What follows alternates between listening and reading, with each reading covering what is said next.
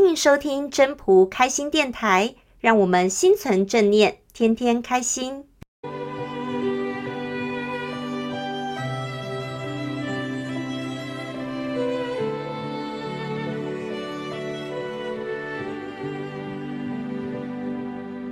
各位朋友，大家好，我是主持人 Marine。前几天和朋友在通电话的时候，想着快要过年了，而且从疫情发生到现在，我们都已经好久好久没见面了。趁这个机会呢，就要找个时间来聚一聚。当然，朋友是很高兴要见面的事情，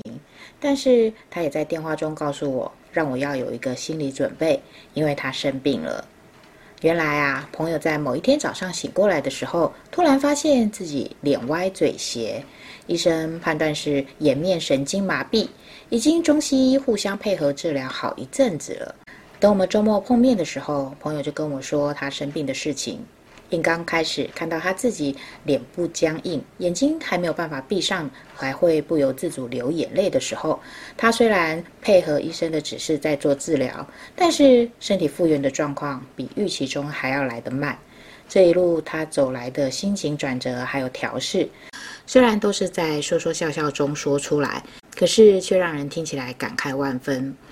听朋友说出这些生病的过程，让我想到在《道德经》中“故贵以身为天下，若可寄天下；爱以身为天下，若可托天下”这句话。要能够重视爱惜自己的身体超过天下的人，才可以把天下交付给他。因为要懂得爱自己，才会懂得怎么样去真的爱别人。所以，当我们懂得如何爱自己的时候，才会真的懂得你要怎么去爱天下的人。朋友他也说，这次的生病让他不得不停下脚步，在这个时候，他也才发现人生是真的要好好的珍惜，珍惜人生，珍惜人生。他说，虽然这看起来好像是心灵鸡汤的四个字，其实是很精准的说出人生的事情，因为。大部分的人都是在失去以后才会知道要感恩，也幸好他自己这一次的失去是现在的他可以负担的，他真的很感恩，也真的开始珍惜人生。所以呢，他现在呢，每天下班以后就会跟脚痛的母亲来个按摩约会，假日呢就出去走一走，享受夏日的徐风，感受冬日的暖阳。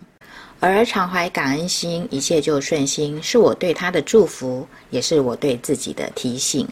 谢谢大家的收听。要是你喜欢今天的分享，请记得帮我按赞、订阅，还要打开小铃铛。如果你是在 Podcast 收听的，除了订阅跟分享之外，也别忘了给五颗星的评价哦。我们下次再见喽，拜拜。